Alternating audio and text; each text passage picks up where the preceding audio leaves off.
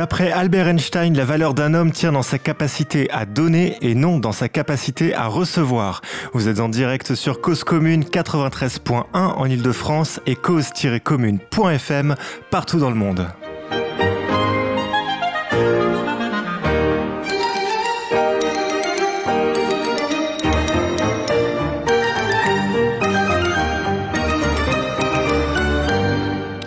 Bienvenue dans Cause à effet, votre magazine du travail, de l'emploi et de la formation. Alors le 16 janvier dernier, Jean-Marc Borello, président du groupe SOS, émettait un rapport intitulé Donnons-nous les moyens de l'inclusion. Telle était la mission qui lui était confiée par le ministère du Travail.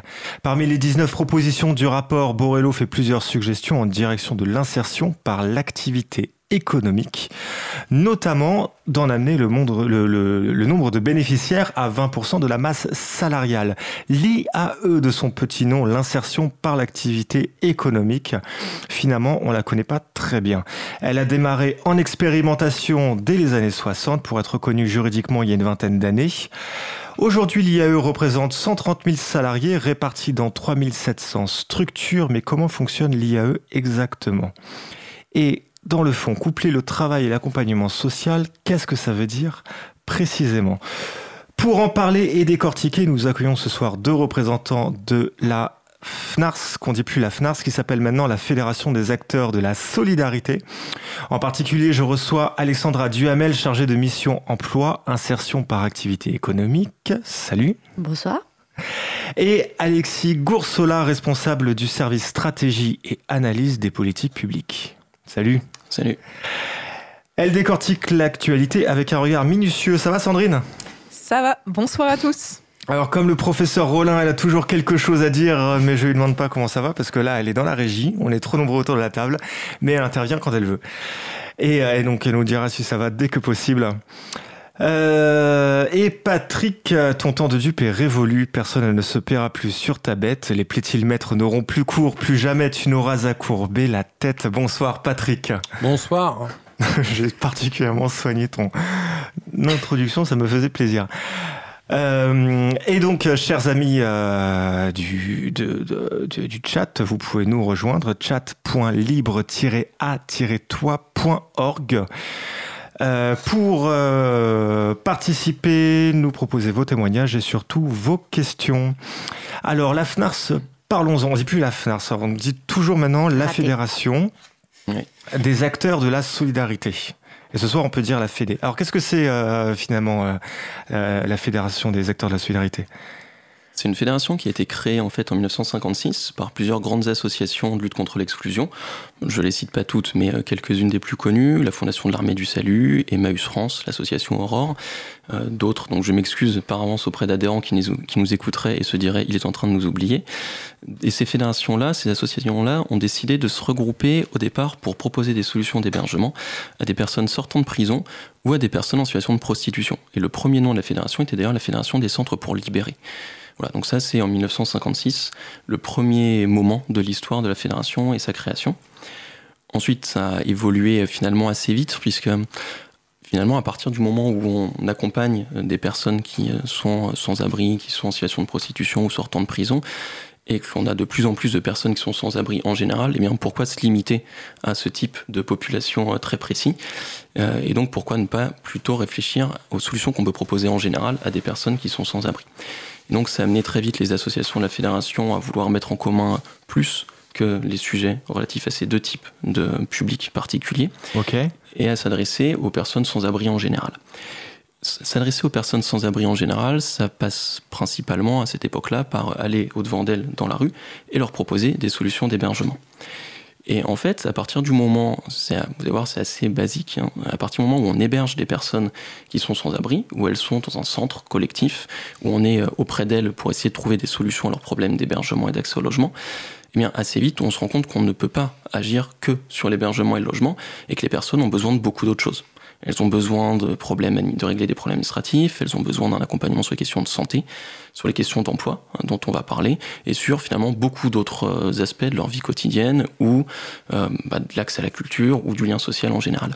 D'accord, là on est toujours dans les années 60 Là, petit à petit, ça se développe dans les années 60 et jusqu'après euh, un moment charnière dont on va, qui est lié au sujet dont on va parler ce soir, la fin des années 70, où ces structures-là commencent vraiment à se poser la question du travail et de l'activité pour les personnes qui sont hébergées. Ça aboutit à la création, à la fin des années 70, des ateliers d'adaptation à la vie active. Le principe était assez simple, donc les personnes sont hébergées.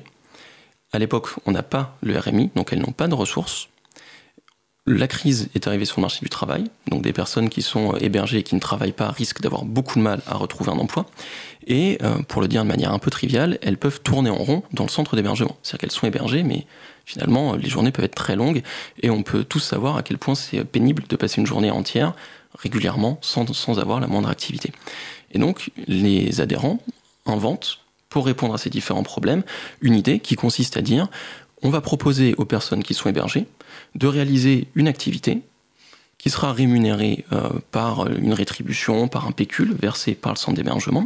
Cette activité sera encadrée par une équipe de travailleurs sociaux et elle sera soit à destination du fonctionnement du centre d'hébergement, donc le ménage, la cuisine, euh, l'entretien des bâtiments en général, soit à destination d'autres partenaires.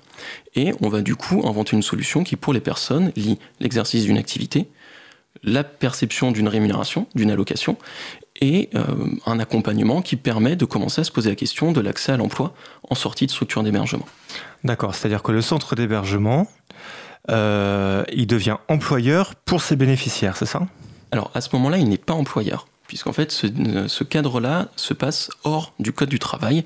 Il est défini légalement par le Code de l'action sociale et des familles, mais les personnes ne sont pas salariées. C'est-à-dire qu'on a un cadre légal qui existe toujours, qui euh, est assez proche de celui qui existe aujourd'hui dans les communautés Emmaüs, et qui permet à quelqu'un d'exercer une activité, de percevoir une ressource, sans être dans le cadre du salariat. Et l'insertion par l'activité économique, en fait, va se créer autour de cette base-là, et justement sur une bascule qui consiste à dire, schématiquement, on veut faire la même chose, c'est-à-dire qu'on veut permettre à des personnes qui sont éloignées de l'emploi de retravailler, de percevoir un revenu et d'être accompagnées pour accéder à un emploi durable, Simplement, on va le faire dans le statut salarial. Donc on va passer dans le Code du travail en se disant que finalement, le simple fait d'être salarié est déjà en soi un cadre utile à la réinsertion. C'est un cadre utile parce qu'il donne un revenu garanti, avec un niveau de revenu supérieur à ce qu'on peut avoir hors du cadre du travail, qui donne des droits sociaux, mais aussi c'est une forme déjà de reconnaissance sociale.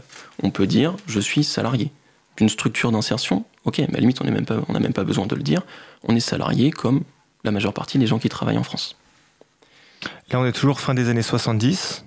Ouais, on est années 70, années 80. En fait, l'insertion pour l'activité économique va se créer de manière assez disparate, souvent de manière assez illégale au départ, entre la fin des années 70 et tout le début des années, jusqu'au début des années 90 en fait. Et ça se crée avec différents types de structures qui euh, vont voir le jour les unes après les autres. Euh, les entreprises intermédiaires qui vont devenir plus tard les entreprises d'insertion, les associations intermédiaires, et puis petit à petit différentes formes d'ateliers qui vont devenir plus tard les ateliers chantiers d'insertion.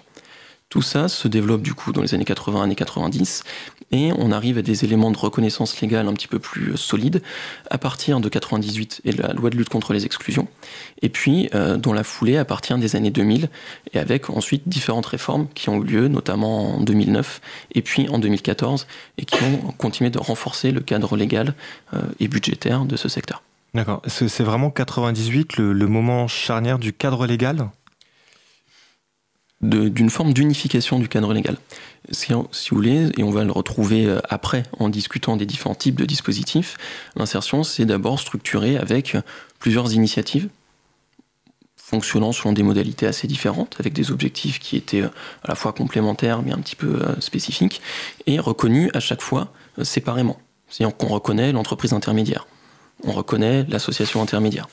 Et à partir de 98 et encore plus à partir du début des années 2000 et des dernières réformes en date, on reconnaît vraiment un secteur dans son ensemble qui devient une politique publique de l'accès à l'emploi à part entière et qui se compose de différentes structures mais qui sont du coup rattachées dans un ensemble alors qu'auparavant elles étaient souvent abordées de manière un petit peu disparate où on fonctionnait sur un cadre précis mais sans avoir cette vision globale. Ah oui, d'accord. Et comment la, Fédération des acteurs de la solidarité a évolué autour de tout ça? Je suppose que l'hébergement, ça pas tout, c'est le point de départ, mais ça n'a pas toujours été la. la, la... Maintenant, c'est plus le point central. Euh, il y a eu une évolution, je suppose, qui s'est fait en parallèle de, de l'insertion par activité économique. Donc, comment la, la, fédération a évolué dans tout ça? Alors, la fédération a effectivement beaucoup évolué et les changements de nom successifs illustrent bien cette évolution, puisque de la fédération des centres pour libérer, on passe à la fédération nationale des associations d'accueil et de réadaptation sociale, puis la fédération nationale des associations d'accueil et de réinsertion sociale, et maintenant la fédération des acteurs de la solidarité. Donc en soi, l'abandon des mots accueil et réinsertion sociale pour aller vers un mot plus large de solidarité montre qu'effectivement on a évolué. Et bien en fait, on a évolué sur ce principe de départ qui était euh, on héberge des personnes, on se rend compte qu'elles ont des besoins euh, importants, qu'apporter une réponse uniquement segmentée du type euh, je ne m'occupe que de votre accès au logement, euh, ça ne répond pas à l'ensemble de leurs besoins. Et donc on développe beaucoup d'activités autour. Donc c'est ce qui a amené les associations de la fédération à développer l'insertion par activité économique, mais aussi à développer beaucoup d'autres actions sur l'accès à la santé, sur l'accueil, l'accompagnement des demandeurs d'asile ou des réfugiés, sur d'autres types de populations qui sont particulièrement discriminées, euh, des familles, euh, des femmes à la rue, les jeunes, mais aussi de proposer d'autres actions du type auto-école sociale, épicerie sociale, activités culturelles sur un territoire, en se forçant de les rendre accessibles à des personnes en situation de précarité. Donc, aujourd'hui, les adhérents de la fédération ont encore des activités souvent marquées sur l'accès à l'hébergement, l'accès au logement ou l'insertion par l'activité économique, des dispositifs spécifiques pour les demandeurs d'asile, par exemple, mais l'activité globale qu'ils peuvent développer est beaucoup plus large et la fédération est dans son ensemble une fédération de lutte contre les inégalités et la pauvreté en général et qui du coup euh, évidemment s'adresse en premier lieu aux activités gérées par ses adhérents, mais qui a un objet finalement beaucoup plus vaste. Euh, à titre d'exemple, on est beaucoup intervenu euh, dans le cadre du quinquennat précédent sur les réformes concernant la création de la prime d'activité ou la réforme des minima sociaux, parce qu'on était sur des enjeux de lutte contre la pauvreté en général, et on était légitime pour intervenir dessus, même si ça ne touchait pas le cadre réglementaire direct de l'activité de nos adhérents. Par contre, ça, ça, ça, impactait quand même tout le monde parce qu'il y avait cette globalité, cette prise en charge globale des, des, euh, des, bénéficiaires, des adhérents. Alors quand on parle des adhérents, juste pour faire une petite précision pour, euh, pour nos auditeurs, on parle bien des structures oui. d'accompagnement qui sont donc adhérentes euh, à, la fédération. on en est à où maintenant dans la fédération? On en est à où? On, on fédère aujourd'hui à peu près 900 adhérents sont euh, en majorité des associations, mais nous avons également des centres communaux d'action sociale qui, euh, qui adhèrent. Nous avons principalement des structures non lucratives. On peut du coup avoir de manière très résiduelle des entreprises d'insertion qui sont sous statut commercial, mais la quasi-totalité de nos adhérents sont non lucratifs. Et ils se répartissent du coup dans ces grands secteurs d'activité qu'on dessinait tout à l'heure, l'hébergement, l'accès au logement, ce qui intègre aussi la partie euh, du 115 et des maraudes auprès des personnes sans abri, un secteur donc qui est l'insertion par l'activité économique, un secteur qui euh, concerne tout ce qui euh, touche l'accueil des demandeurs d'asile, leur hébergement, leur accompagnement, euh, et puis ensuite, du coup, une diversité d'activités selon les projets d'établissement et ce qui peut se passer sur le territoire, puisque vous l'avez dit, ce qui rassemble nos associations, c'est l'idée de l'accompagnement global apporté à des personnes en situation de précarité, et donc nos adhérents, s'il leur semble légitime sur ce territoire de créer par exemple une crèche, ils peuvent le faire et euh, il n'y a absolument rien qui les en empêche de notre point de vue, notre, notre fonctionnement. Par contre, tous les adhérents font de l'hébergement, tous les adhérents font de l'emploi? Non. pas forcément. Alexandra, je te vois. non, pas tous. Ça dépend de leur projet associatif, en fait. Et le, tout étant qu'ils visent l'accompagnement global, finalement. Donc voilà, l'objectif, c'est l'accompagnement global. Après, ça va être des stratégies différentes. C'est ça, par exemple. L'Aurore, c'est une structure d'hébergement, essentiellement. Ils font aussi de. Ils font aussi d'insertion par activité économique. On a un peu tout, tout profil. C'est-à-dire qu'on a aussi bien des associations qui n'ont qu'une activité très précise d'insertion par l'activité économique, par exemple, euh, ou euh, de maraude, que des structures qui ont euh, à peu près tous les types d'activités et tous les types de dispositifs dont on parlait, ce qui est davantage le cas d'Aurore. D'accord. Alors comment s'articule l'emploi par rapport au reste des, euh, des dispositions? Enfin, c'est-à-dire que là, tu disais, euh, euh, on peut s'occuper du logement, on peut s'occuper des aides sociales, mais tant qu'ils n'ont pas un emploi, ils vont mhm. tourner en rond. Mais par contre, si on s'occupe que de l'emploi et pas du mhm. logement, il, va manquer un détail à un moment donné quand même. La personne va être en, difficulté également. Donc comment ça s'articule par rapport à comment on, fait pour mettre en lien et en harmonisation tout ça? Alexandra bah, J'allais parler de nos fédérations régionales. Euh, donc du coup, la fédération est organisée avec euh, en grandes régions. Donc on a 13 fédérations régionales et qui, elles, proposent l'ensemble des thématiques aux adhérents et elles font ce qui s'appelle l'animation en région, donc euh, l'animation du réseau. Et elles proposent des journées euh, régionales sur des thématiques diverses et variées, ouvertes aux adhérents, et elles peuvent du coup découvrir l'ensemble des thématiques et surtout des partenaires du territoire. Et on va viser les stratégies de coopération à l'échelle d'un territoire. Donc comment on se rencontre entre adhérents ou entre structures partenaires d'un territoire, qu'est-ce qu'on peut créer ensemble pour mieux accompagner les personnes et viser leur insertion durable et euh, l'accompagnement au logement, il y a la santé, etc. Et comment finalement euh, j'évite la rupture de parcours, euh, de tous les parcours. Voilà, donc c'est comment euh, entre adhérents je me connais, comment entre partenaires d'un territoire je me connais, et comment bah, la mission d'animation régionale est mise au cœur finalement des adhérents et mise à disposition des adhérents. Vous êtes toujours en direct dans Cause effet 93.1, il est 21h15. Euh, donc ça veut dire qu'en fait, le rôle de la fédération, c'est ça en fait. Ça va être de mettre les adhérents en lien entre eux, qu'ils apprennent à se connaître, qu'ils apprennent aussi à être complémentaires. Je suppose qu'il y a un... Souvent dans le social, on décrit un, un millefeuille euh, associatif euh, où les, uns et les autres ont du mal à se connaître, savoir qui fait quoi et se mettre en lien. Et c'est là que la fédération intervient, c'est là qu'elle a sa plus-value? oui, oui, tout à fait. C'est effectivement une des missions de la, fédération que de faire ce lien. Donc c'est assez basique, mais oui, la première mission d'une fédération, c'est de permettre à ses adhérents de se rencontrer. Parce que comme le disait Alexandra, certains adhérents peuvent avoir, de par leur taille, la capacité d'avoir beaucoup de fonctions en interne mais ce n'est pas le cas de tout le monde. Et donc, pour la majorité des adhérents, on a besoin de développer ces partenariats. C'est ce que fait la fédération.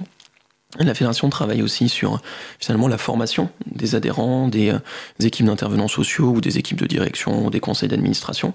C'est-à-dire comment on apporte aux structures adhérentes des éléments de professionnalisation, de connaissance de réglementation, de partage de pratiques qui les aident ensuite à remplir leur mission auprès des personnes. Donc c'est également une mission euh, que l'on a, euh, une mission particulière de développement de certaines expérimentations ou certains projets très ciblés dont on va parler un petit peu plus tard dans l'émission autour du projet euh, SEV et de l'accès à l'emploi des personnes en insertion. Absolument, oui. Et puis, on a euh, une mission très importante qui est celle de euh, représentation de nos adhérents auprès des pouvoirs publics et plus globalement de plaidoyer et de contribution à l'élaboration des politiques publiques sur la lutte contre la pauvreté. Donc, qui nous amène à travailler avec l'État sur un certain nombre de réformes, sur un certain nombre de sujets, connectés directement à l'activité de nos adhérents, ou alors plus largement à la lutte contre la pauvreté, avec l'exemple que je donnais tout à l'heure des minima sociaux. Donc voilà, c'est un peu ces grandes missions, animation, accompagnement, formation, expérimentation, pour faire un petit, un petit lot autour de ça, et puis représentation et plaidoyer. Ouais, d'où l'intervention euh, euh, lors du quinquennat précédent dont tu parlais tout à l'heure. Euh, comment ça se passe ça? Comment on fait pour pour aller voir les, les, pouvoirs publics, les représentations, leur expliquer euh, qui sont les adhérents, ce qu'ils font? Comment, comment ça se passe Qu'est-ce qu'on a à leur expliquer? Alors, ce qui est assez particulier et qui aide beaucoup ce travail-là, c'est que l'activité de nos adhérents correspond, quel que soit le champ, à une politique publique précise. C'est-à-dire qu'on est défini par des textes de loi, par des circulaires, on a des budgets spécifiques dédiés dans le budget de l'État. L'activité de nos associations est très largement soutenue euh, par les pouvoirs publics.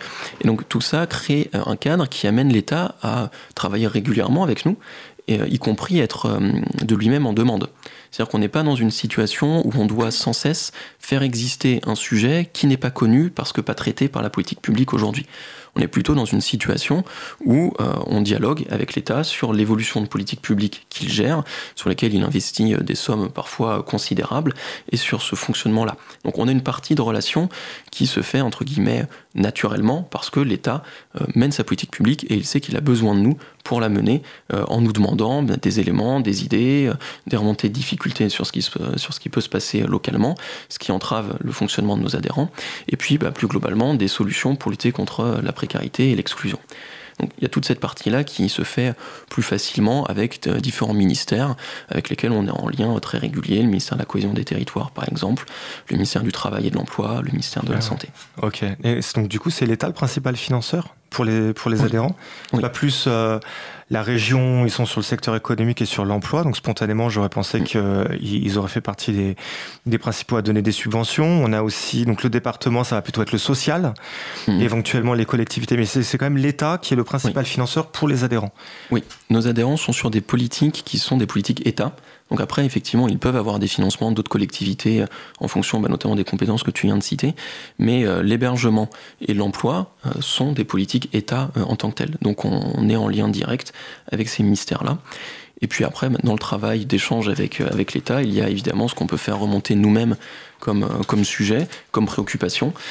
et là, on alerte en, saisissant directement les ministères, les cabinets, les ministres, euh, également les parlementaires avec qui on travaille souvent sur l'élaboration de projets de loi, que ce soit les députés ou les sénateurs, qui euh, sont aussi souvent en demande euh, d'une expertise, d'un regard sur les projets de loi qui sont présentés pour pouvoir essayer de les comprendre et de les améliorer dans leur rôle d'écriture de, la loi. Alors vous êtes toujours en direct dans Cause à effet, le magazine du travail, de l'emploi et de la formation. Euh, on parle de l'insertion par l'activité économique ce soir et pour ceux qui prennent le train en route, on reçoit donc la Fédération des acteurs de la solidarité. On parle des adhérents depuis tout à l'heure, donc euh, c'est, euh, on, disait au tout début, c'est 900 structures. je suppose que donc, du coup, on, a, cité Aurore. On peut en citer quelques autres qui, on a comme, comme, type de structure qui font ces missions-là? Alors pour essayer de, sortir de Paris, euh, parce qu'il y a probablement des auditeurs non, non parisiens, euh, on a par exemple Entraide et Solidarité, qui est une structure qui est située à Tours. Ouais. On a des structures qui sont sur les actions dont on a parlé tout à l'heure, la Pige qui est située en Occitanie, la CLED qui est également située en Occitanie. Ok, alors euh, donc, ils font quoi? Donc la CLED, la Pige, La Pige c'est une association intermédiaire Donc un dispositif d'insertion par l'activité économique qui travaille sur de la mise à disposition de personnes euh, salariées en insertion auprès euh, de clients particuliers ou euh, de clients entreprises. Pour le schématiser, même si c'est très réducteur, l'association intermédiaire, c'est notamment tout ce qui a donné naissance au service à la personne ah oui, d'accord. Sur les, par exemple, les ménages auprès de particuliers.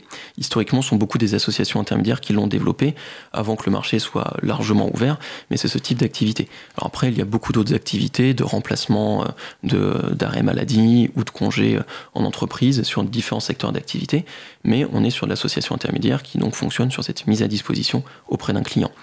Euh, si on parle de la CLED ou d'entrée des solidarités, on va parler de structures qui ont là différents types de dispositifs dont on parlait tout à l'heure. Donc qui ont des centres d'hébergement, qui accompagnent plus globalement des personnes sans abri dans leur accès au logement et qui ont aussi des activités d'insertion par l'activité économique. D'accord, la CLED c'est en Occitanie, c'est ça? Oui. D'accord. Parce qu'effectivement, euh, on peut se permettre de sortir de Paris. Euh, nos auditeurs mmh. nous écoutent en Ile-de-France via 93.1, mais partout dans le monde via cause-commune.fm.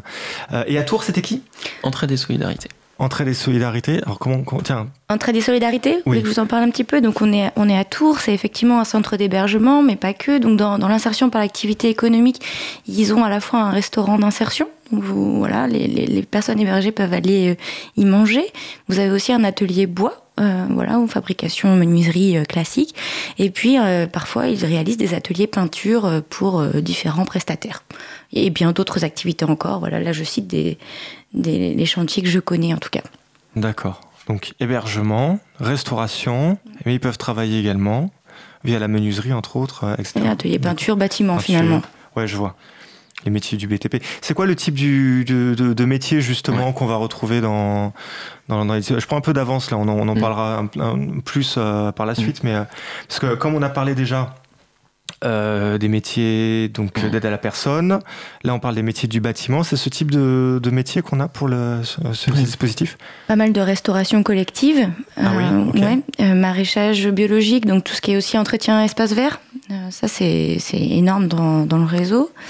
Euh, qu'est-ce qu'on peut citer d'autre? Ce que, vous pouvez retrouver, tout ce que l'on connaît sous le nom de recyclerie, de ressourcerie, sur le traitement, enfin la prévention, puis le traitement des déchets, le recyclage, toute l'activité que vous pouvez associer par exemple à l'activité classique d'Emmaüs est euh, souvent faite sous forme d'insertion pour l'activité économique pas tout le temps, mais assez souvent, c'est ce type de structure-là qui gère en fait cette activité. Euh, le magasin que certains peuvent connaître à Paris, d'Emmaüs Défi, est un atelier chantier d'insertion, par exemple.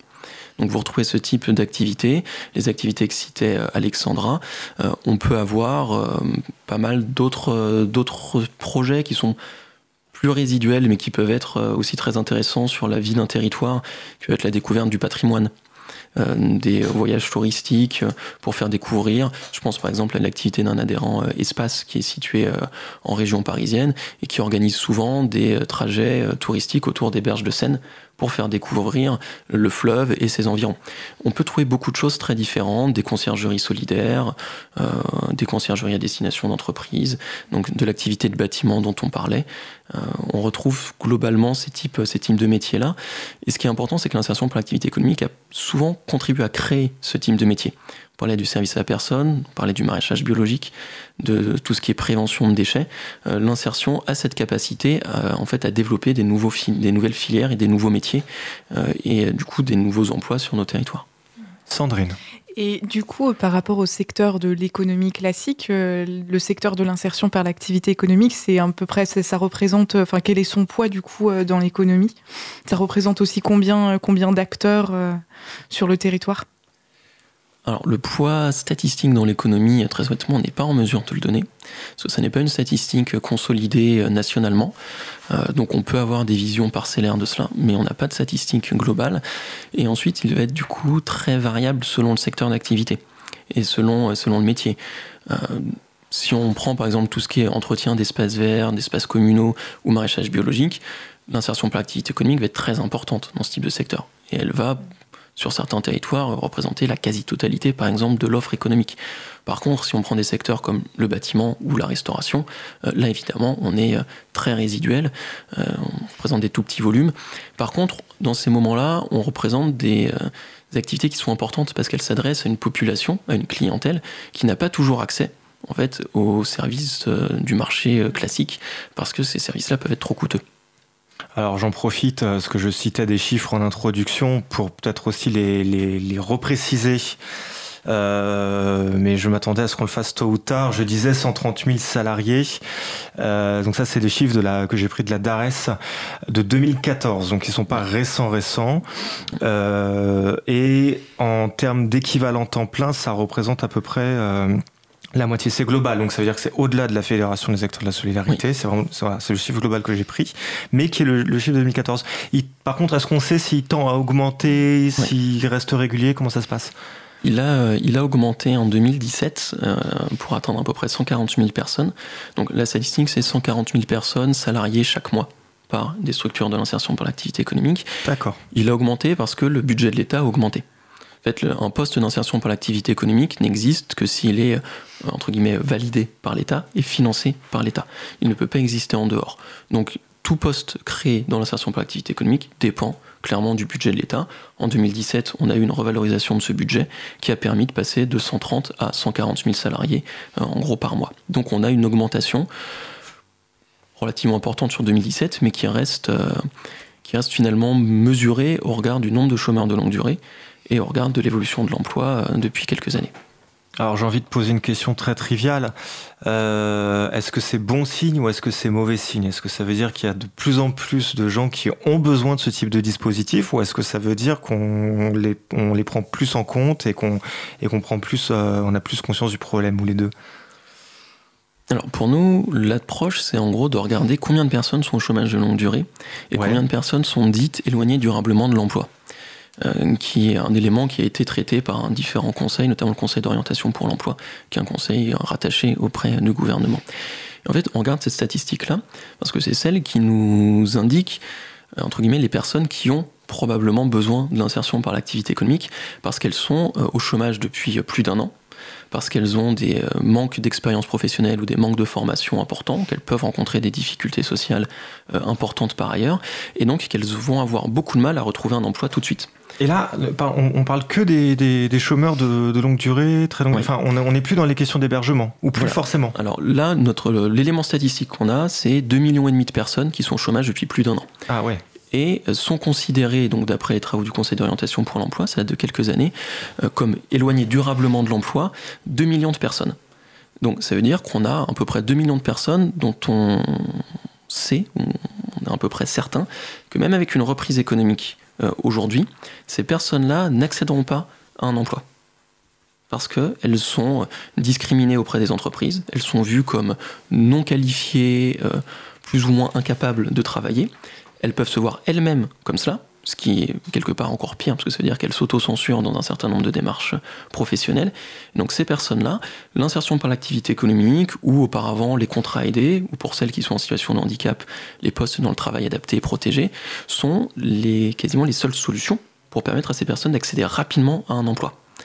Donc l'augmentation jusqu'à 140 000 de salariés en insertion, on peut effectivement se dire que c'est une mauvaise nouvelle. En réalité, nous, de manière pragmatique, on se dit que c'est une bonne nouvelle, parce que ça veut dire qu'il y a plus de personnes qui ont une solution au regard du nombre de personnes qui en ont besoin. D'accord, je vois. Sandrine. Et ça veut dire effectivement qu'il y a plus de personnes qui bénéficient de ce type de solution, mais du coup, euh, comment vous les identifiez en fait? Quel lien est fait par exemple avec des structures telles que Pôle Emploi? Est-ce qu'elles viennent à vous ou est-ce qu'il y a des, partenariats qui sont faits pour pouvoir les identifier et les accompagner plus facilement? Alors il y a un partenariat avec Pôle Emploi. Euh, Pôle Emploi délivre en fait un agrément qui euh, valide l'entrée dans une structure d'insertion pour l'activité économique des personnes. C'est-à-dire qu'on ne peut pas globalement avoir de salariés en insertion qui n'ait pas fait l'objet d'un agrément par Pôle emploi. Et on a autour toute une dynamique de partenariat et de collaboration avec Pôle emploi pour faire vivre ça. Après, il y a des personnes qui viennent directement dans les structures d'insertion parce qu'elles savent que ces structures-là recrutent, qu'elles veulent euh, un boulot et qu'elles viennent les voir en espérant avoir une solution. Mais euh, à ce compte-là, on oriente par Pôle emploi parce qu'on est obligé de passer par Pôle emploi. Et pour des personnes qui ne seraient pas inscrites à Pôle emploi? On peut les inscrire.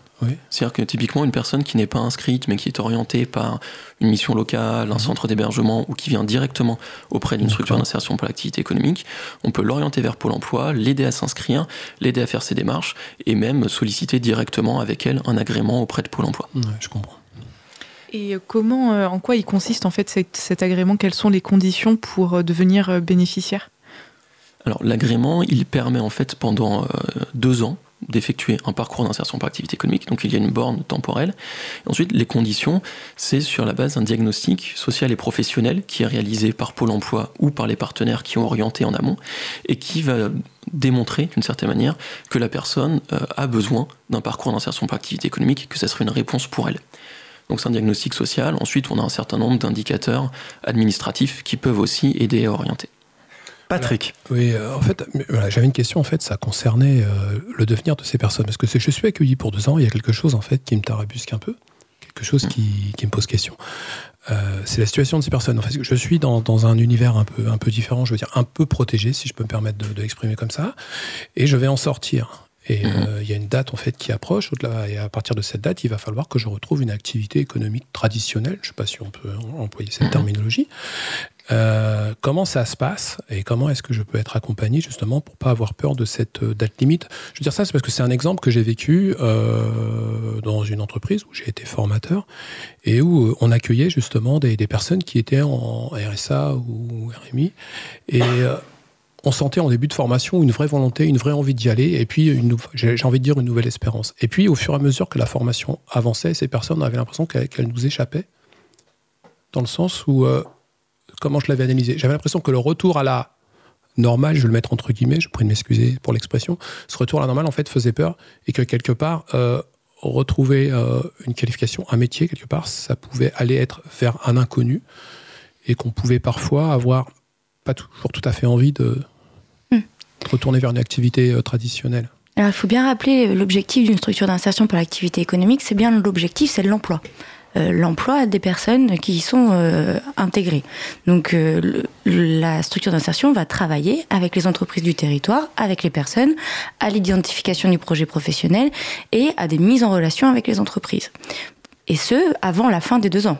Euh, dans l'idéal, euh, c'est bien ça, c'est de démarrer euh, la relation avec l'entreprise bien avant, de découvrir, de faire des immersions d'entreprise, de faire des stages, de, enfin voilà, de, multiplier les relations à l'entreprise très rapidement pour évaluer, définir, développer le projet professionnel de la personne pour justement éviter qu'elle reperde confiance en soi si jamais il y a une mise en relation qui a échoué, pour éviter que la personne effectivement reste pendant deux ans dans la même structure un peu coucounée, parce qu'évidemment elle va avoir un accompagnement spécifique, elle va avoir des horaires aussi qui sont adaptés, on va l'accompagner à lever des freins périphériques, mais il n'empêche que l'objectif euh, d'une structure d'insertion, c'est bien l'emploi, et c'est bien à ça euh, vers laquelle elle doit être accompagnée.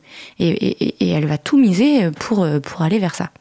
Il est 21h34, vous êtes toujours en direct dans Cause à effet sur 93. Point 1. Euh, nous discutons ce soir de l'insertion par l'activité économique. Euh, on va se retrouver tout de suite après une coupure musicale avec Sop Kills, le groupe de la chanteuse libanaise Yasmin Hamdan. Avant qu'elle ne fasse sa carrière en solo, on écoute ce soir Entafen.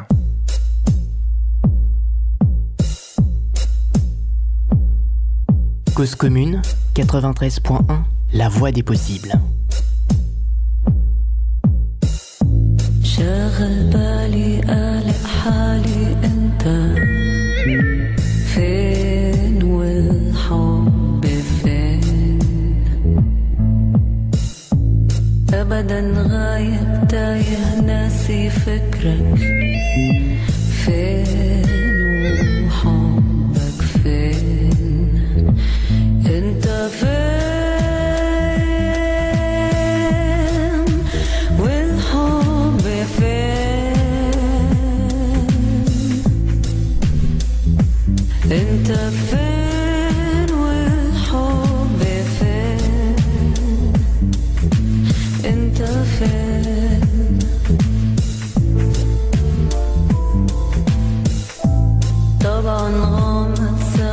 hope.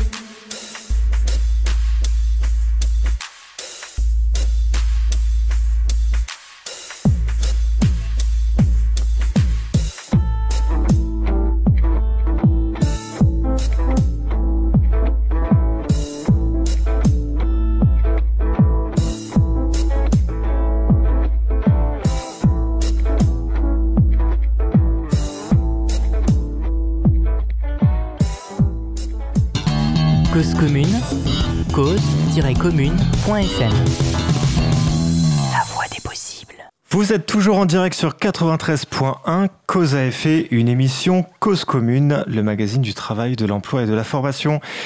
Et euh, ce soir, nous accueillons Alexis et Alexandra pour nous parler de la Fédération des acteurs de la solidarité et plus spécifiquement l'insertion par l'activité économique. Alors on va vous détailler tout ça.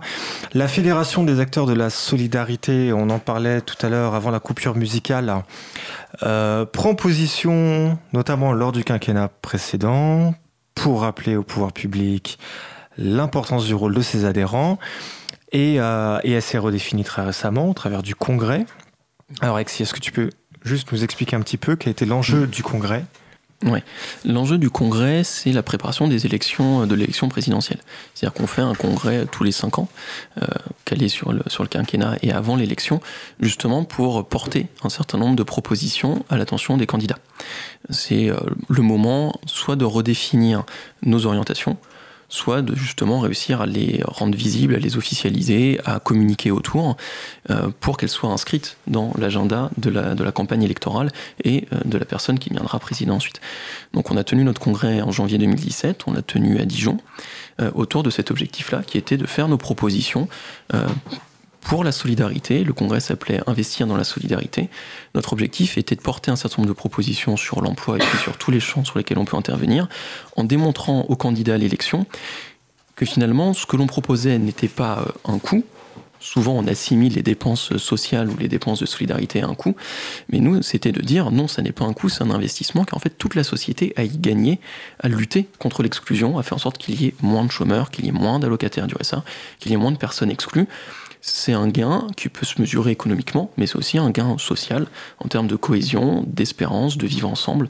Et ça nous semblait important de marteler ce message-là au moment de la campagne. C'est ce que l'on a fait et euh, on a euh, invité, par exemple, des euh, candidats à l'élection ou leurs représentants à participer à un débat lors de ce, lors de ce congrès on, était juste euh, en pleine période des primaires du Parti Socialiste, donc on avait euh, beaucoup de candidats aux primaires ou de représentants. Euh, Manuel Valls était là, Vincent Payon, par exemple, était là, mais on avait également d'autres partis qui étaient représentés. et c'était pour nous un moment important d'interpellation, qui a ensuite donné lieu évidemment à beaucoup d'autres rencontres pendant toute la campagne électorale avec les différents candidats pour pouvoir leur exposer nos propositions plus en détail, en discuter avec eux, essayer de faire en sorte qu'ils les retiennent dès leur entrée en fonction. D'accord, donc tous les cinq ans, vous avez votre présidentiel à vous, euh, qui mm. est votre congrès en fait. Et à l'occasion de ce congrès, euh, vous reposez en fait les bases du, du, projet en fait euh, mm. social qui est, celui de la, fédération, mm. pour rappeler donc du coup aux, futurs dirigeants, quels qu'ils soient, si j'ai bien compris, hein, l'importance et le rôle des acteurs de la solidarité. Et surtout le fait qu'il soit levier et levier économique. Oui, l'importance et le rôle des acteurs de la solidarité, et puis plus largement, c'est en fait des propositions de politique publique pour lutter contre la pauvreté. Euh, si je prends un exemple qui touche pas directement l'activité de nos adhérents, on a proposé par exemple la création d'un revenu minimum décent, qui soit en fait une fusion des minima sociaux, et qui permette de garantir ce que chaque individu à partir de 18 ans ait au moins des ressources égales à 850 euros par mois donc qui était de dire on remplace les minima sociaux actuels, on ne fait pas un revenu universel, mais on fait, ah, une, mais on fait une allocation différentielle. C'est-à-dire que, si, que, si par exemple vous avez 0 euh, euros de ressources, bah, vous percevez 850 euros, donc vous avez la certitude d'avoir 850 euros.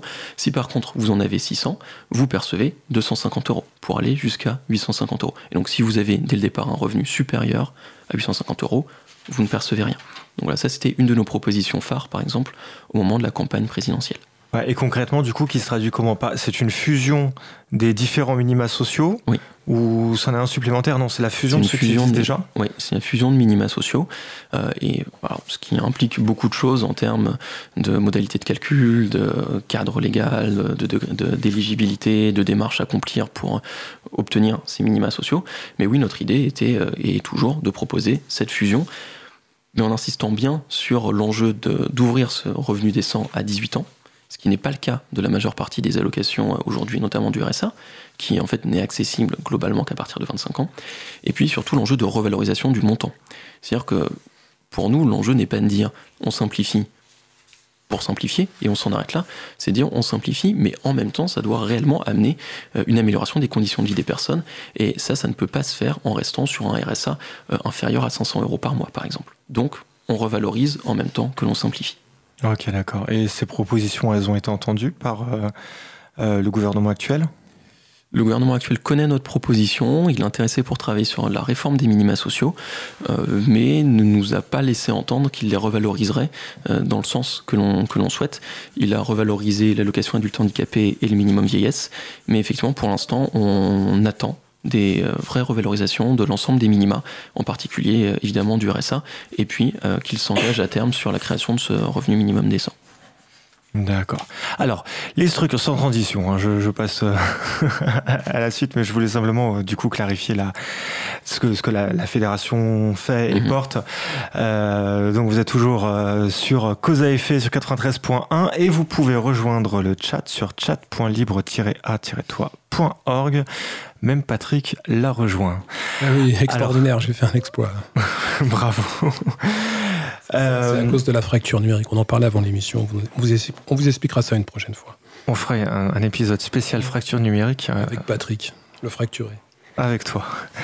Euh, les différentes structures de la Fédération des acteurs de la solidarité, on en a cité quelques-uns. Globalement, on a, on a, on a dit qu'il y en avait beaucoup qui étaient associatifs. Qu'est-ce qu'on a comme structures euh, qui sont euh, donc des structures de euh, d'insertion par l'activité économique? C'est quoi les différents dispositifs qui existent? Enfin, je vais peut-être poser la question différemment. Euh, j'ai envie de faire une structure demain. Qu'est-ce que je peux mm. faire et, comment je peux le faire? Mais déjà, qu'est-ce que je peux faire? Qu'est-ce que j'ai comme panel? D'accord. Alors, il y a quatre types de structures d'insertion par l'activité économique qui existent, qui sont définies par le Code du travail. Il y a deux types de structures qui sont des structures dites de production. C'est-à-dire, euh, quelque part, c'est une TPE qui a euh, une équipe qui réalise un certain nombre de missions, de chantiers, donc sur les secteurs d'activité dont on parlait tout à l'heure, restauration, bâtiment, etc. Et donc, ce sont des structures qui produisent en tant que telles. Et puis après, on a deux types de structures qui sont des structures de mise à disposition, euh, donc de mise à disposition de, de, personnes, de travailleurs, chez un particulier, chez une entreprise. Quelque chose que l'on peut assimiler d'une certaine manière à de l'intérim. Donc ce sont déjà deux modes d'action très différents, un mode entreprise où on gère soi-même sa production et un mode plutôt travail temporaire où on met à disposition de personnes. Et ensuite, on a une autre subdivision qui existe entre des structures dites non marchandes et des structures dites marchandes. C'est-à-dire des structures non marchandes pour schématiser, s'adressent à des personnes très éloignées de l'emploi et ont un équilibre économique qui repose beaucoup sur le financement public ou sur la vente de prestations à des collectivités et à des associations. Et on a des structures dites marchandes qui, elles, recrutent des personnes en difficulté, mais moins éloignées de l'emploi, et qui, elles, se financent essentiellement par une activité quelque part concurrentielle avec les entreprises classiques. Et donc ces structures, de quoi il s'agit? L'atelier chantier d'insertion, qui est la structure de production non marchande, où on est souvent sur des euh, durées de travail hebdomadaires de 20 heures euh, et sur des parcours de 6 mois à 1 an avec donc des équipes de personnes qui vont accomplir euh, le travail d'entretien des espaces verts dont on parlait tout à l'heure, ou de recyclerie, de collecte de déchets et de tri, par exemple. Et puis l'autre structure de production, mais celle qui est plutôt dans le secteur marchand, vous allez voir le nom est révélateur, c'est l'entreprise d'insertion. Et là, on est sur, des, sur un temps de travail qui est souvent à temps plein, sur des effectifs plus petits, et sur une activité économique qui est très proche de l'activité de l'entreprise classique et qui obéit aux mêmes règles, aux mêmes conventions collectives. Euh, on, est, on est dans l'entreprise euh, de droit commun d'une certaine manière. Et après, de l'autre côté, côté euh, mise à disposition, on a l'association intermédiaire, qui est donc la version plutôt non marchande, où les personnes sont mises à disposition essentiellement auprès de collectivités, d'associations. Et puis, l'entreprise de travail temporaire d'insertion, là aussi le nom est assez explicite, où on est beaucoup plus proche de l'intérim classique. Et d'ailleurs, des, des, entreprises telles que ADECO ont des activités d'entreprise de travail temporaire d'insertion. Ah oui, d'accord. J'entends dans ce que tu dis que euh, je peux soit être euh, une structure, pour être large, pas forcément une entreprise, mais me concentrer à 100% sur l'insertion, ou bien avoir une activité d'insertion, mais qui n'est pas forcément la, la totalité de la structure. C'est possible ça? Alors on peut tout à fait, euh, en tant que structure, d'essayer de créer une activité d'insertion par activité économique et à côté d'avoir d'autres activités. C'est-à-dire quand un de nos adhérents a un centre d'hébergement, d'une certaine manière, il a choisi à côté d'avoir un atelier chantier d'insertion. Mais on peut aussi, pour les entreprises d'insertion ou les entreprises de travail temporaire d'insertion, qui sont des structures qui sont souvent sous statut commercial, qui sont des entreprises, des sociétés commerciales, euh, effectivement avoir une activité d'entreprise pure et dure et avoir une activité d'insertion par l'activité économique en complément. D'accord, donc le... là on est sur des structures qui décident clairement d'être dans l'insertion et, de se concentrer à, 100% là-dessus. Quoi. Il est 21h50 et on vient de faire passer six mots différents depuis le début de l'émission avec un acronyme barbare derrière sans utiliser l'acronyme barbare. Donc félicitations, bravo. C'est quoi à peu près le, le, pourcentage de ces différentes structures? Alors les structures qui sont les plus nombreuses euh, en termes de nombre de structures sont les ateliers chantiers d'insertion, qui représentent une bonne partie des 3700 euh, structures que tu citais. Les structures qui euh, touchent le plus grand nombre de personnes sont les associations intermédiaires mais souvent elles proposent des euh, contrats qui sont plus courts. Comme on est, si je continue le parallèle, même s'il est assez réducteur pour l'association intermédiaire, sur euh, des ménages par exemple, on est sur un temps de travail plus réduit. Donc l'association intermédiaire, c'est celle qui touche en nombre de personnes le plus grand nombre, mais en nombre d'équivalents temps plein euh, qui en touche beaucoup moins, puisqu'on est souvent sur des contrats à très peu d'heures de travail. D'accord, ouais, du coup, je vois. Il me semblait, alors de mémoire, que c'est un petit peu moins de la moitié. Mm. pour, pour, les, pour les associations intermédiaires de l'ensemble des salariés. Mais alors donc du coup effectivement en équivalent temps plein en fait c'est beaucoup beaucoup moins puisque c'est euh, c'est ça hein, c'est les travailleurs.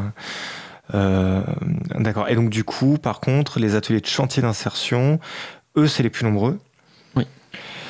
Euh, et après donc on a entreprise d'insertion et entreprise de travail temporaire d'insertion. C'est les quatre dispositifs. Voilà ça fait quatre dispositifs. D'accord. Les entreprises d'insertion donc du coup elles sont pas si nombreuses que ça? Elles sont moins nombreuses que, les, autres, dispositifs. Elles ont une, euh, sensibilité, on va dire, à la, conjoncture économique qui est plus forte. C'est-à-dire que comme ce sont des structures dont le chiffre d'affaires repose à 90% sur leur vente, elles sont très dépendantes finalement d'une conjoncture économique, euh, qu'elle soit favorable ou défavorable. C'est-à-dire, si je le dis autrement, en période de crise, un atelier chantier d'insertion, comme son budget est principalement couvert par les financements publics, évidemment son activité peut varier, mais il a une forme de stabilité. S'il a moins de clients ou moins de marchés, évidemment, ça le met en difficulté, mais l'essentiel de son revenu vient de financement public. Par contre, une entreprise d'insertion, l'essentiel de son revenu vient de son activité économique. Donc en période de crise, ça se contracte parce qu'on a des entreprises d'insertion bah, qui perdent une partie d'activité importante et qui peuvent être mises en grande difficulté, voire fermées à cause de ça. D'accord, tiens, on a Laurence au fond de la régie, derrière sa euh, vitre. Bah, sur, les entreprises d'insertion, pour avoir des, des exemples euh, de, de secteurs d'activité dans, dans, lesquels les entreprises d'insertion sont, enfin interviennent, et donc, dans, si j'ai bien compris, dans un marché concurrentiel. Quoi. Oui, bon, on va, on va retrouver des secteurs qui ne sont pas toujours très différents de ceux des chantiers d'insertion, mais avec un niveau d'exigence et euh, quelque part de commercialisation plus élevé. Donc on va retrouver du bâtiment, par exemple. On va retrouver la restauration. Simplement, là où un chantier d'insertion va réaliser, par exemple, du euh, second œuvre sur des marchés assez réduits auprès de collectivités euh, locales, l'entreprise d'insertion va intervenir directement sur des chantiers plus gros auprès d'entreprises, par exemple. Donc on va retrouver des secteurs d'activité qui ne sont pas forcément très très différents, mais avec euh, une identité de client et un modèle de production et d'organisation qui est très différent. Si je schématise, le chantier d'insertion, à peu près 70% de son chiffre d'affaires, de son budget, est couvert par des financements publics. L'entreprise d'insertion, comme je le disais, c'est 10%, donc 90% par la vente de prestations. C'est ça qui fait la grosse différence et qui fait qu'un chantier et une entreprise d'insertion, même si elles sont sur le même secteur d'activité, ne vont pas avoir le même client. Hmm. Alexandra, euh, qu'est-ce qui euh, fonctionne le mieux dans ces structures pour euh, un retour à, l'emploi et, et, un retour à l'autonomie pour les bénéficiaires? Ce qui fonctionne le mieux, c'est un triptyque emploi, formation et mise en situation accompagnement, bien sûr. Donc euh, l'accompagnement, c'est l'accompagnement socio-professionnel, c'est euh, le conseiller en insertion professionnelle qui est euh, au cœur du métier des structures d'insertion par l'activité économique, qui va accompagner à la levée des freins périphériques à l'emploi. Concrètement, il va recevoir le salarié en insertion, qui va lui dire quel est ton objectif pour l'emploi. Mon objectif pour l'emploi, ça va être de trouver un job dans le maraîchage biologique, mais pour ça, j'ai une difficulté de garde d'enfants, j'ai une difficulté au niveau de la santé, j'ai des, voilà, des difficultés différentes, propres à chacun. Et euh, le conseiller en insertion professionnelle, il va euh, l'accompagner à la levée de ses freins. Il y a aussi la. Pardon, le conseiller en orientation professionnelle va. en insertion professionnelle. En insertion, oui. Mais qui, est, qui est de Pôle emploi? Non, qui, ah, c'en est un autre. Qui est un des métiers de la structure d'insertion par activité économique. D'accord. Au sein de cette structure d'insertion par activité économique, il y a deux métiers pivots. Et là, je parle surtout pour les chantiers d'insertion. C'est ce conseiller en insertion professionnelle qui lui va travailler donc à l'accompagnement. Et le deuxième métier, c'est l'encadrant technique métier peu connu, mais qui, grâce à lui, on met en situation les salariés en insertion. Quand on le disait tout à l'heure, on travaille sur le maraîchage biologique, sur le bâtiment, sur la restauration collective. Bien, si je prends l'exemple de Resto Troc à Angers, vous avez des encadrants techniques qui sont des cuisiniers, qui vont accompagner 20, 25 salariés en insertion à définir des repas, préparer les repas, et euh, vous allez avoir aussi des serveurs avec un encadrant technique qui va apprendre à servir euh, les repas. Donc cet encadrant technique, grâce à lui, il y a le volet mise en situation professionnelle. Le troisième euh, volet, c'est la formation. La structure d'insertion par activité économique, un de ses savoir-faire, c'est de connaître l'ensemble des dispositifs de la formation professionnelle et de pouvoir être en capacité de former les personnes, soit désorienter vers d'autres formations professionnelles, soit de former euh, en interne. Donc ça, pour, pour nous, c'est le, triptyque gagnant euh, de l'insertion durable des salariés en insertion. C'est ça que propose l'IAE, en fait. C'est vraiment ça. Un accompagnement à minimum de 20 heures par semaine, avec quelqu'un qui est là pour lever les freins et, euh, et aussi quelqu'un qui, euh, qui permet enfin, de définir un programme de formation, un projet de formation. Mais alors cet encadrant technique, il va d'entreprise en entreprise parce que c'est dans le cadre d'un chantier d'insertion, l'encadrant technique. est salarié, permanent de la structure d'insertion par activité économique.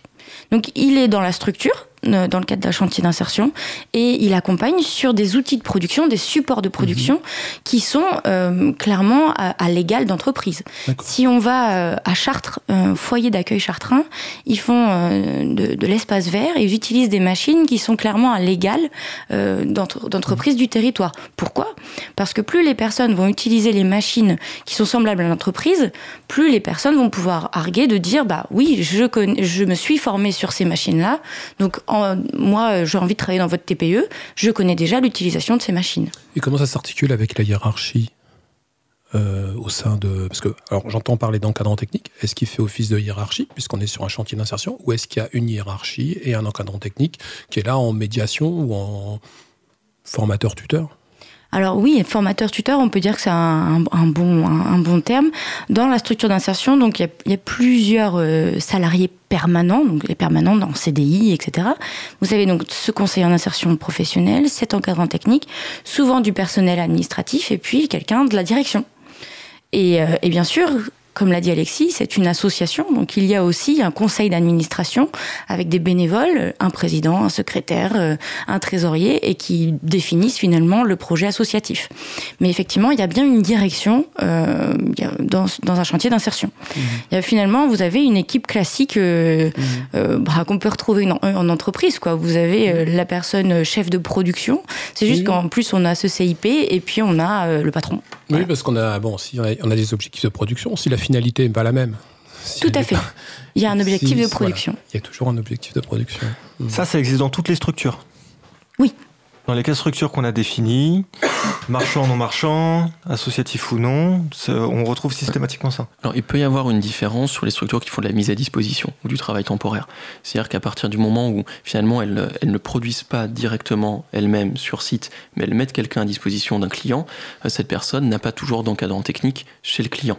Ah bien sûr. Bah donc ça veut dire qu'on est souvent sur des personnes qui sont un petit peu plus autonomes parce qu'elles peuvent accomplir leurs tâches chez le client sans avoir besoin d'être entourées, encadrées et au sein d'une une équipe. Mais en tout cas, ce qui fonde clairement l'IAE, c'est toujours de dire le meilleur moyen en fait pour qu'une personne retrouve un emploi, c'est qu'elle en occupe déjà un. Et donc, on la salarie avec une hiérarchie, avec une direction, avec un chef de production, un encadrant, et on bosse et on vend notre production. Simplement, après, évidemment, on intègre les enjeux d'accompagnement. L'encadrement, il est bienveillant et il vise à transmettre des compétences euh, et à aider à la reprise du rythme. Et puis, on a une pression commerciale qui est beaucoup plus euh, modeste que dans une entreprise. Elle existe quand même, hein, mais elle est beaucoup plus modeste que dans une entreprise classique. Donc, on peut prendre le temps avec les personnes de développer leurs compétences. Il est 22h, vous êtes en direct dans Cause à effet sur 93.1 et bienvenue si vous nous rejoignez. Nous discutons sur euh, ce soir de l'insertion par l'activité économique avec la Fédération des acteurs de la solidarité. Euh, du travail, je veux du travail car il ne peut en être autrement, raconte Atahu Alpa Yupanki. Je me suis entraîné pour dire le nom. Euh, parce que c'est son pseudo en fait, qui est à la fois Inca et Quechua, qui traduit pas exactement ses origines, puisqu'en fait il est à la fois argentin et basque. Et ce soir, il chante Trabajo, quiero trabajo. Cause commune 93.1, la voix des possibles.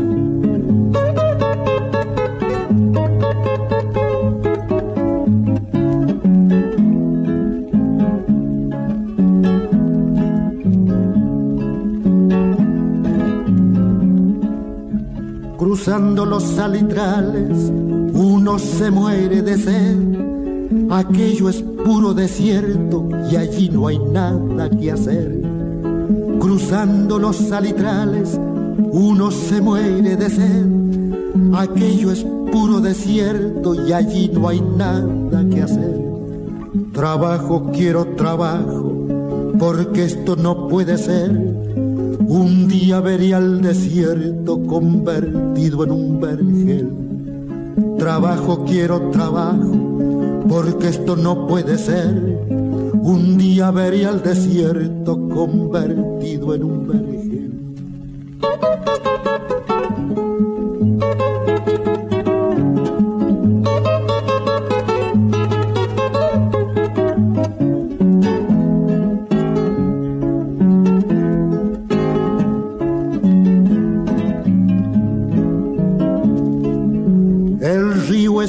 Paisaje, lejos sus aguas se van, pero mi campo se quema sin acequias ni canal. El río es puro paisaje, lejos sus aguas se van, pero mi campo se quema sin acequias ni canal. Trabajo, quiero trabajo, porque esto no puede ser. No quiero que nadie pase las penas que yo pasé Trabajo, quiero trabajo, porque esto no puede ser. No quiero que nadie pase las penas que yo pasé.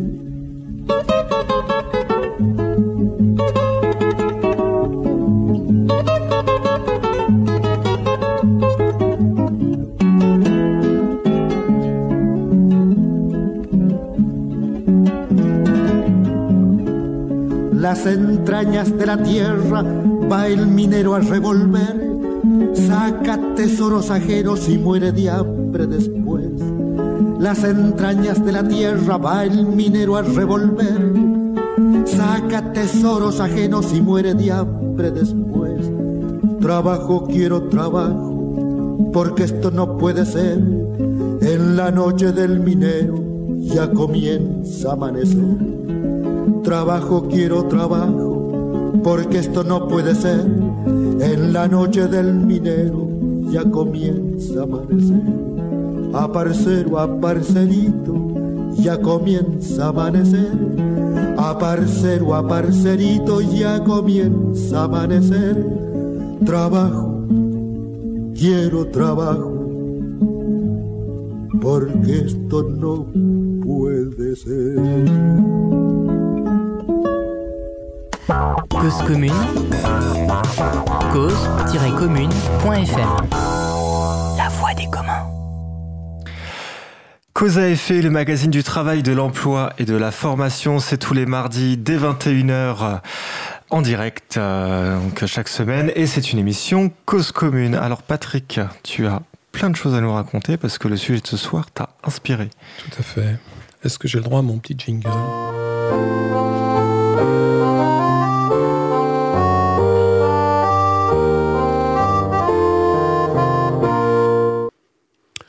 Je suis un manutentionnaire équipé. De la nouvelle technologie, je suis harnaché.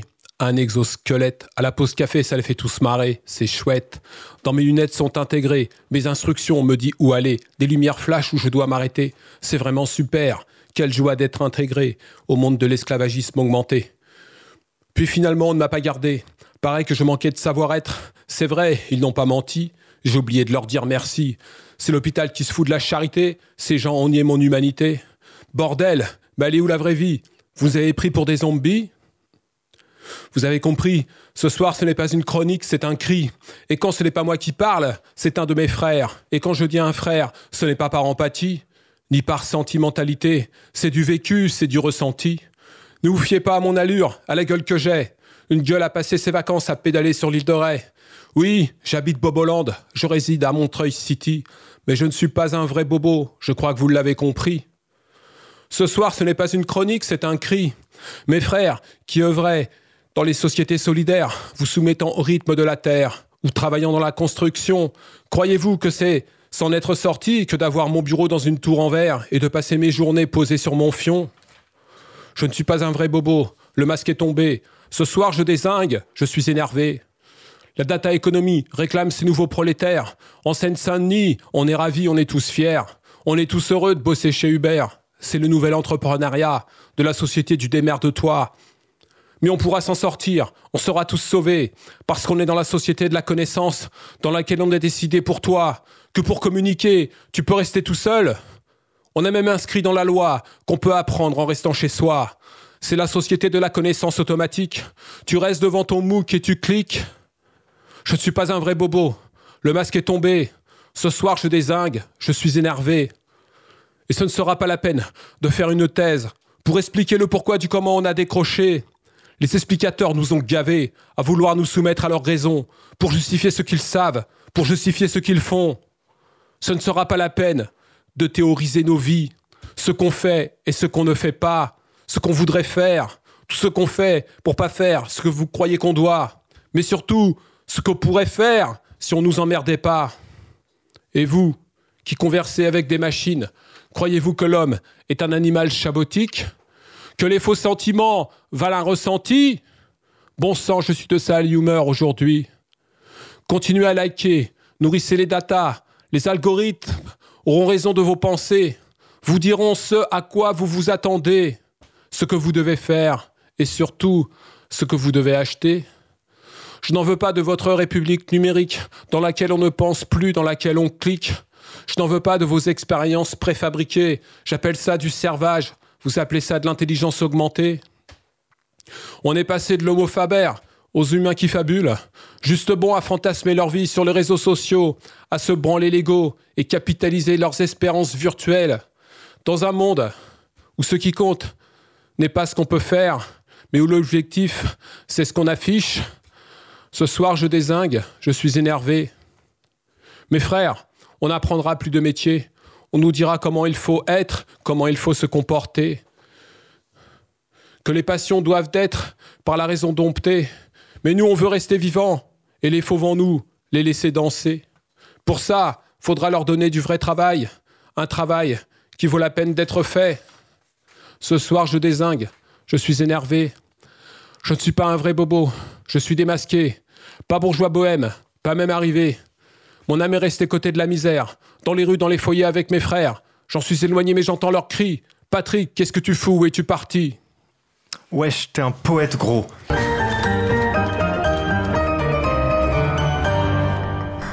je peux le dire comme ça, ça va?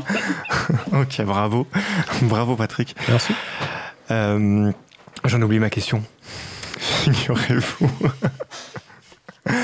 Euh, on, voulait on voulait parler de, beaucoup de choses. effectivement, remets-toi, Stéphane. Mais oui, parce qu'en fait, je suis. Il y a, un choc après. c'est ça.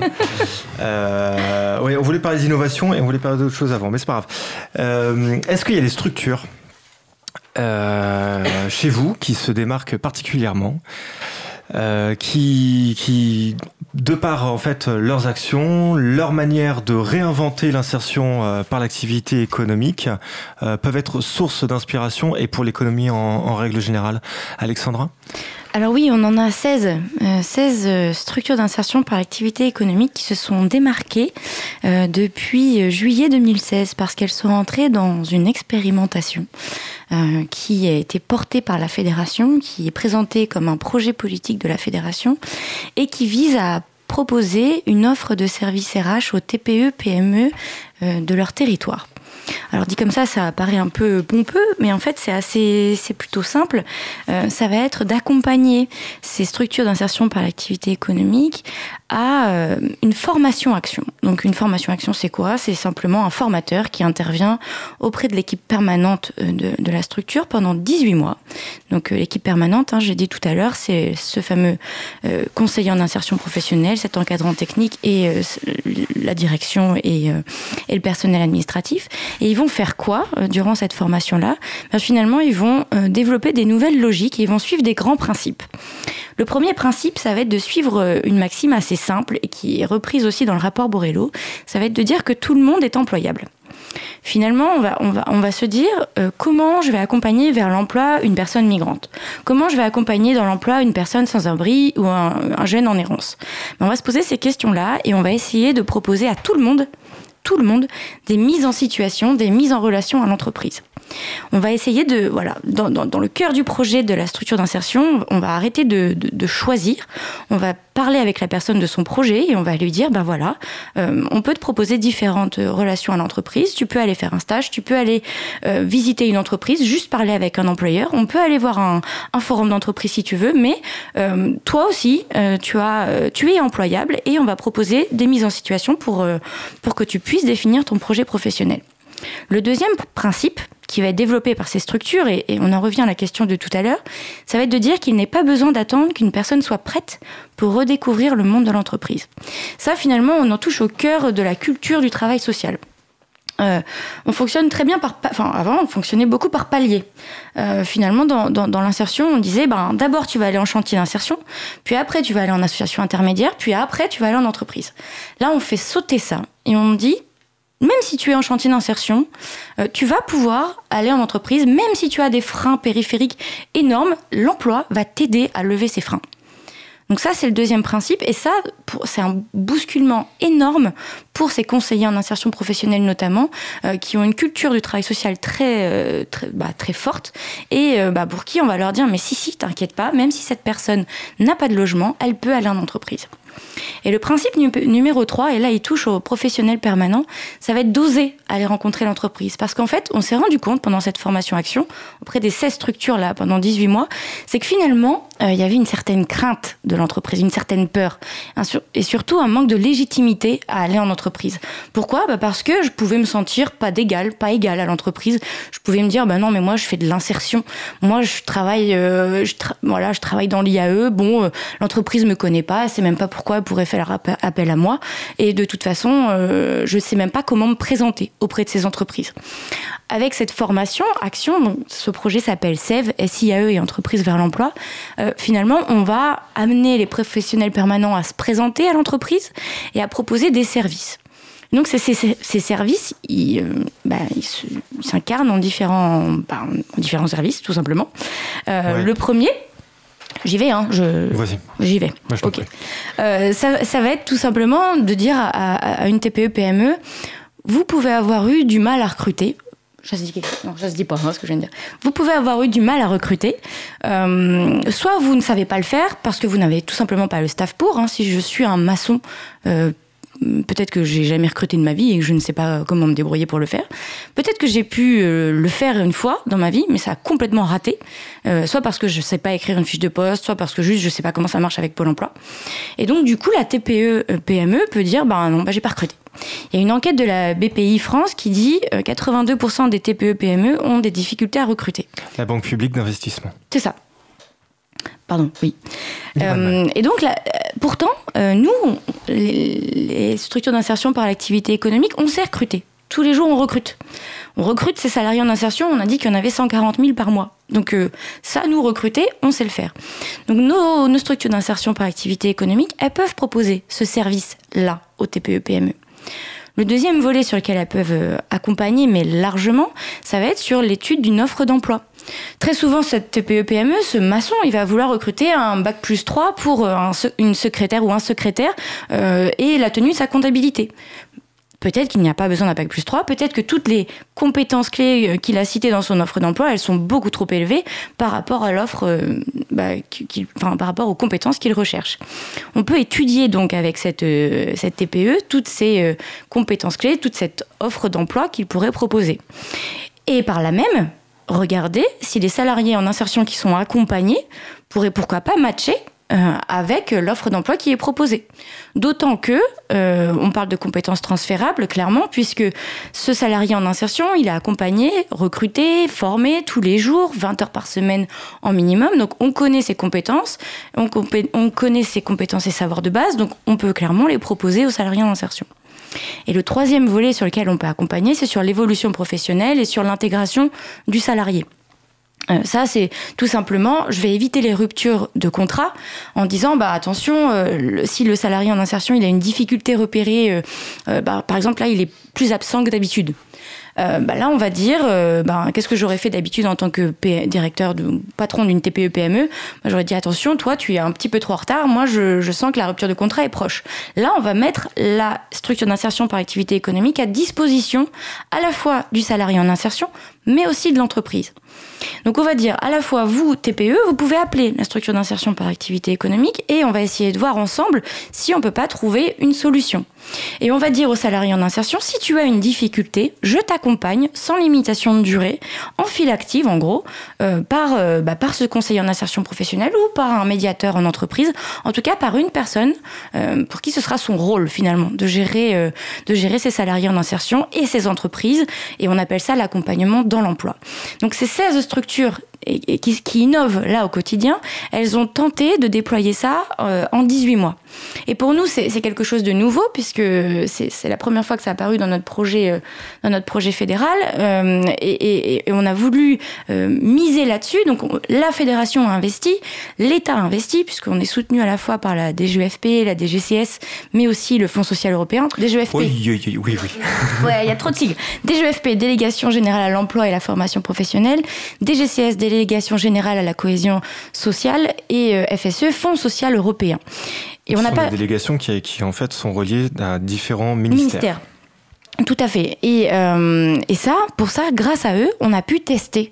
On a pu tester euh, ce projet-là, qui, euh, qui clairement coûte de l'argent. Pourquoi? Parce qu'aujourd'hui, on accompagne vers l'emploi les personnes. On, on, met en relation en entreprise. Sauf que l'accompagnement dans l'emploi, une fois que je suis embauché, euh, l'insertion par l'activité économique aujourd'hui n'est pas financée pour. Et c'est en ça où on a testé quelque chose, où on a innové. Et c'est vers ça qu'on veut tendre, et c'est en ça euh, où on souhaite structurer l'IAE demain. Voilà. En gros, euh, en, gros, en quoi, euh, en quoi ressemble cette innovation qui est à la fois portée par la fédération, mais surtout par nos ambassadeurs, là, par ces 16 structures qui aujourd'hui euh, sont le porte-voix de, de, cette expérimentation. La fédération a commencé, et puis donc l'insertion par l'activité économique en général, par des expérimentations. Là, on se retrouve 50 ans plus tard, on refait des expérimentations. Quelque part, on va. C'est quoi? C'est une recréation? On réinvente? On a besoin de se réinventer complètement? Ou, euh, ou est-ce que c'est. Enfin, on n'a jamais tout à fait abouti ce, ce genre de dispositif? Comment, comment on se positionne? On a, besoin de, euh, on a besoin de réinventer globalement pas mal de pratiques de travail social et de politiques d'insertion. Et le mot insertion déjà veut tout dire. C'est-à-dire que l'insertion a été vécue, et ça s'applique dans beaucoup de champs d'accompagnement de personnes en situation de difficulté, comme un objectif consistant à faire entrer des personnes en difficulté dans une norme correspondant euh, aux attentes d'un employeur, aux attentes d'un bailleur euh, social ou même d'un bailleur tout court, euh, etc. Et donc dans une idée de dire le but principal, c'est de s'attacher à la personne, aux difficultés qu'elle rencontre, pour lever ces difficultés de manière à ce qu'elle puisse ensuite rejoindre le monde classique avec toutes les difficultés que ce monde classique peut représenter que Patrick nous exposait tout à l'heure. Oui, tout à fait. Ça, c'était le point de départ. Et en fait, ce dont on se rend bien compte depuis des années, c'est que si on agit, entre guillemets, uniquement sur la personne, eh on risque tout simplement de ne jamais y arriver, parce que la personne, elle n'est pas euh, hors sol, elle n'existe pas elle-même toute seule, séparée de quoi que ce soit d'autre, et surtout, elle n'est pas la seule, ni même la principale responsable de sa situation. C'est-à-dire que qu'est-ce qui fait que quelqu'un est au chômage? C'est à la fois bah, les difficultés que cette personne peut avoir, mais c'est aussi le fait de ne pas avoir trouvé d'employeur faisant confiance, intégrant dans l'emploi, fidélisant, développant s'il le faut une adaptation de son organisation de travail, de la formation, de l'évolution professionnelle permettant de conserver la personne.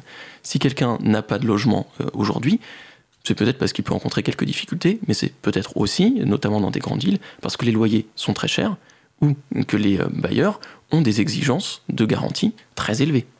Et donc n'agir que sur la personne et pas sur l'environnement, pas sur entre guillemets la destination, ça nous condamne à l'échec. Et donc là, ce que l'on fait avec cette, euh, cette opération-là, avec cette expérimentation, que l'on fait sur d'autres champs, c'est se dire, il faut accompagner la personne, mais il faut aussi agir sur l'environnement. Il faut agir sur la manière dont l'employeur est capable de recruter et d'intégrer, parce que sans lui, on ne peut pas y arriver. Si je comprends bien, juste pour reformuler très rapidement et vérifier que j'ai bien tout compris, euh, donc les structures qui accueillaient des bénéficiaires et les employaient pour les accompagner dans l'emploi, maintenant, elles les accompagnent vers une entreprise. Donc du coup, elles font plus que de l'accueil, elles font aussi de l'accompagnement. Et en faisant de l'accompagnement pour les bénéficiaires, elles font aussi de l'accompagnement pour les entreprises. C'est ça. Oui. Sandrine. Et du coup, par rapport aux expérimentations qui ont, qui ont déjà eu lieu, comment est-ce que euh, ce service a été reçu par des PME ou des PME avec lesquelles vous travaillez? Mais Très bien. En fait, euh, d'un coup, on leur proposait une solution. Et cette solution, ils l'attendaient. Et surtout, euh, les structures d'insertion, elles parlaient le même langage qu'elles. Je le disais tout à l'heure, il y a une mise en situation des salariés en insertion, donc il y a un support de production. Ce support de production, il peut être le même euh, qu'une TPE-PME qui a été démarchée. Et là, du coup, on se retrouve à parler de pair à pair entre un encadrant technique qui maîtrise un support de production et une TPE, un patron de TPE qui, enfin, voilà, qui, a ce support de production aussi. Et là, du coup, les structures d'insertion ont eu toute cette légitimité et donc on, voilà, on libéré euh, cette, cette peur qu'ils pouvaient avoir et la TPE s'est dit mais oui, bien sûr, bien sûr qu'on parle le même langage. Oui, moi j'ai besoin de recruter et allons-y. Et effectivement, ce qu'on a constaté euh, avec ces 16 de structure, c'est à la fois des mises en situation des salariés en insertion beaucoup plus fréquentes euh, dans les TPE-PME et, euh, et euh, multipliées. Enfin, C'est-à-dire que pour les, personnes, elles y allaient plus souvent et plus rapidement. Voilà, plus rapidement dès leur entrée dans la structure d'insertion par activité économique. Donc oui, ça a été un bon accueil, un bon accueil pour les TPE-PME. Il faut continuer ça par contre, c'est le début, c'est le début. C'est quoi l'adaptation euh, nécessaire? S'il y a un accompagnement pour les entreprises, euh, ça veut dire qu'elles ont besoin de changer un petit peu, de s'adapter, de se repenser différemment. Hors antenne, tu, tu parlais d'employeurabilité. Mm. C'est de ça dont on parle? C'est à ce moment-là qu'on est dans l'employeurabilité Oui, c'est la capacité à être un bon employeur finalement. Donc, euh, on disait tout à l'heure, ça va du recrutement, mais ça va aussi à l'accompagnement et, euh, et, à l'intégration des salariés. C'est comment moi, en, tant qu'employeur, comment je vais m'adapter et comment je vais adapter l'organisation du travail pour qu'elle réponde bah aussi aux demandes des, des, salariés, tout simplement. Donc, si j'ai besoin, si mon salarié a besoin d'un mode de garde spécifique et donc de quitter l'entreprise tous les soirs à telle heure, il faut que l'entreprise puisse évoluer et adapter euh, ses horaires de travail. Si euh, il y a des demandes en évolution professionnelle spécifique et donc de formation spécifique, il faut aussi que je puisse pouvoir y répondre. Donc répondre aux exigences euh, en termes de formation professionnelle. Ça va toucher à toute l'organisation du travail. Ce qu'elle devrait faire pour tout le monde en fait alors. Oui, finalement. Oui, tout à fait. un, des points qui est très important, c'est de surtout sortir de l'idée que l'entreprise euh, sait forcément tout faire, que c'est un espace parfaitement rationnel, optimisé, euh, qui gère à la perfection ses différentes tâches, et y compris toutes celles de, ressources mmh. humaines. Là, on, parle beaucoup, ce que disait Alexandra, de TPE, de PME, donc on parle de structures où il y a peu de salariés, et donc potentiellement personne qui ne connaît en fait les sujets de ressources humaines. Et pas de service RH, ouais, voilà. Eh pas de service RH. Donc qui ne sait pas faire tout ça. Et donc notre idée, c'est aussi de dire, euh, il faut apporter quelque chose à ces entreprises. Et finalement, quand on parle de compétitivité, de retour de la croissance, il y a évidemment des mesures macroéconomiques à prendre, mmh. mais il y a aussi des choses très simples. Comment on aide aujourd'hui des TPE, PME à bien recruter, à bien intégrer, à bien former? Parce que évidemment, si une TPE est obligée de refaire son recrutement tous les trois mois, parce qu'à chaque fois qu'elle recrute, elle se trompe, eh bien, ça pèse énormément sur son chiffre d'affaires et sa productivité. Et donc, nous, c'est le pari de dire on peut aider à la fois la TPE-PME et les personnes en insertion en réunissant les besoins et les compétences et les capacités des uns et des autres. Mais alors, c'est quoi un bon employeur du coup? Concrètement, ça, se matérialise comment? Et est-ce qu'un bon employeur, c'est euh, une bonne entreprise? Est-ce que ça va en adéquation avec une stratégie économique? Toujours ah, toujours, c'est une bonne question. Je crois qu'on a quelques exemples euh, régulièrement qui montrent qu'on peut avoir des objectifs différents dans certaines entreprises et du coup que oui, l'objectif de réaliser des profits peut être euh, différent, voire parfois incompatible avec l'objectif de développer de l'emploi. Après, nous, ce que l'on vise, à nouveau, sont plutôt des petites entreprises et pour lesquelles, pour nous, il est assez clair qu'elles vont y trouver un intérêt, y compris économique. Mmh. Euh, à nouveau, si on a souvent un turnover parce qu'on doit changer son recrutement, euh, qu'on ne trouve pas euh, les bonnes personnes, c'est peut-être parce qu'on les cherche mal.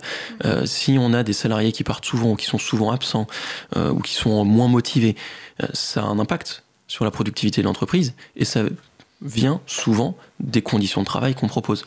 Donc nous, on est convaincus qu'être un bon employeur, ça aide à être une bonne entreprise c'est logique. Alexandra, tu veux citer les structures qui, qui sont représentatives euh, qui, euh, En fait, je les ai citées depuis le début. Euh, c'est le foyer d'accueil Chartrain, ça va être la Pige, ça va être la Clède, ça va être la Glanerie à, Toulouse, qui fait de la ressourcerie. Voilà, c'est 16 structures qui, euh, bah voilà, qui sont à fond. Et, si vous les entendez un jour, vous verrez à quel point, oui, ça les a bousculées, mais qu'est-ce qu'elles voilà, qu'est-ce qu'elles ont pu développer, à quel point ça a été bénéfique à la fois pour les personnes, pour leur organisation, parce que ça leur a demandé de se réorganiser en interne et de viser donc cet objectif emploi comme priorité, et non pas la production comme une priorité, mais vraiment l'accompagnement des personnes vers et dans l'emploi. Donc ça suppose vraiment pour elles aussi une réorganisation en interne, et puis à quel point c'est bénéfique aussi d'aller rencontrer des TPE, PME, parce que ça développe des nouveaux projets. Voilà, et tout ça se nourrit, et c'est une relation assez systémique. Et, euh, non, et en fait, je voulais, citer euh, euh, nos financeurs parce qu'effectivement, j'ai cité l'État, mais ce projet-là, il n'aurait pas pu être possible sans la Fondation de France et AG2R La Mondiale. Voilà. Ah, d'accord, c'est ça. Et voilà. ce, qui est, ce, qui est, très important, parce que ça montre qu'on a des entreprises, AG2R notamment, mm. qui du coup partagent en fait le diagnostic qu'on pose et qui nous disent euh, oui, euh, des entreprises ont besoin d'aide pour recruter. Et on pense que de plus en plus d'entreprises vont nous le dire, parce que comme il y a un petit redémarrage en termes de création d'emplois et euh, potentiellement de demande de la part d'entreprises, elles vont se retrouver confrontées à des questions qu'elles se posaient peut-être plus depuis quelque temps, qui sont j'ai besoin de recruter, comment je fais Et clairement, aujourd'hui, les retours qu'on a d'entreprise, c'est on en a besoin et on devrait en avoir besoin encore plus. Et donc le fait qu'on ait des financeurs privés comme la Fondation de France et AG2R, pour nous, c'est un signal très important, parce que ça veut dire que l'entreprise croit aussi dans ce projet et dans cette action-là et qu'elle est prête à le soutenir, y compris financièrement. Ouais, et donc je suppose que c'est aussi un bon signal pour l'État, parce qu'il y a un équilibre privé-public qui mmh. montre que, ouais. que, tous les acteurs ouais. sont impliqués, c'est ça Oui. Et, et, si vous voulez venir découvrir grandeur nature euh, nos structures d'insertion, on invite euh, euh, au maximum les gens le 9 juillet 2018 au Conseil économique, social et environnemental à découvrir à la fois l'expérimentation SEV, mais il y aura aussi des stands avec les 16 structures d'insertion. Donc on vous invite vraiment à venir. C'est toute la journée, le 9 juillet 2018. C'est où? Au Conseil économique, social et environnemental, au CESE.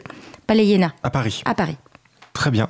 Eh ben, écoute, euh, on n'y manquera pas on, on invite euh, du coup les, auditeurs euh, à passer à passer les voir. On mettra peut-être le lien sur le site internet si si s'il y a un lien, ce sera bien volontiers. Ainsi s'achève notre dixième numéro de Cause à effet, votre magazine du travail, de l'emploi et de la formation. Merci à nos invités Alexandra Duhamel et Alexis Goursola de la Fédération des acteurs de la solidarité d'être venu nous éclairer sur euh, ces dispositifs, l'insertion par l'activité économique. Si cette émission vous a plu, la meilleure façon de nous soutenir reste encore de la liker, commenter, partager sur vos réseaux sociaux préférés. Comme chaque mardi, nous nous retrouvons la semaine prochaine à 21h. Bonsoir.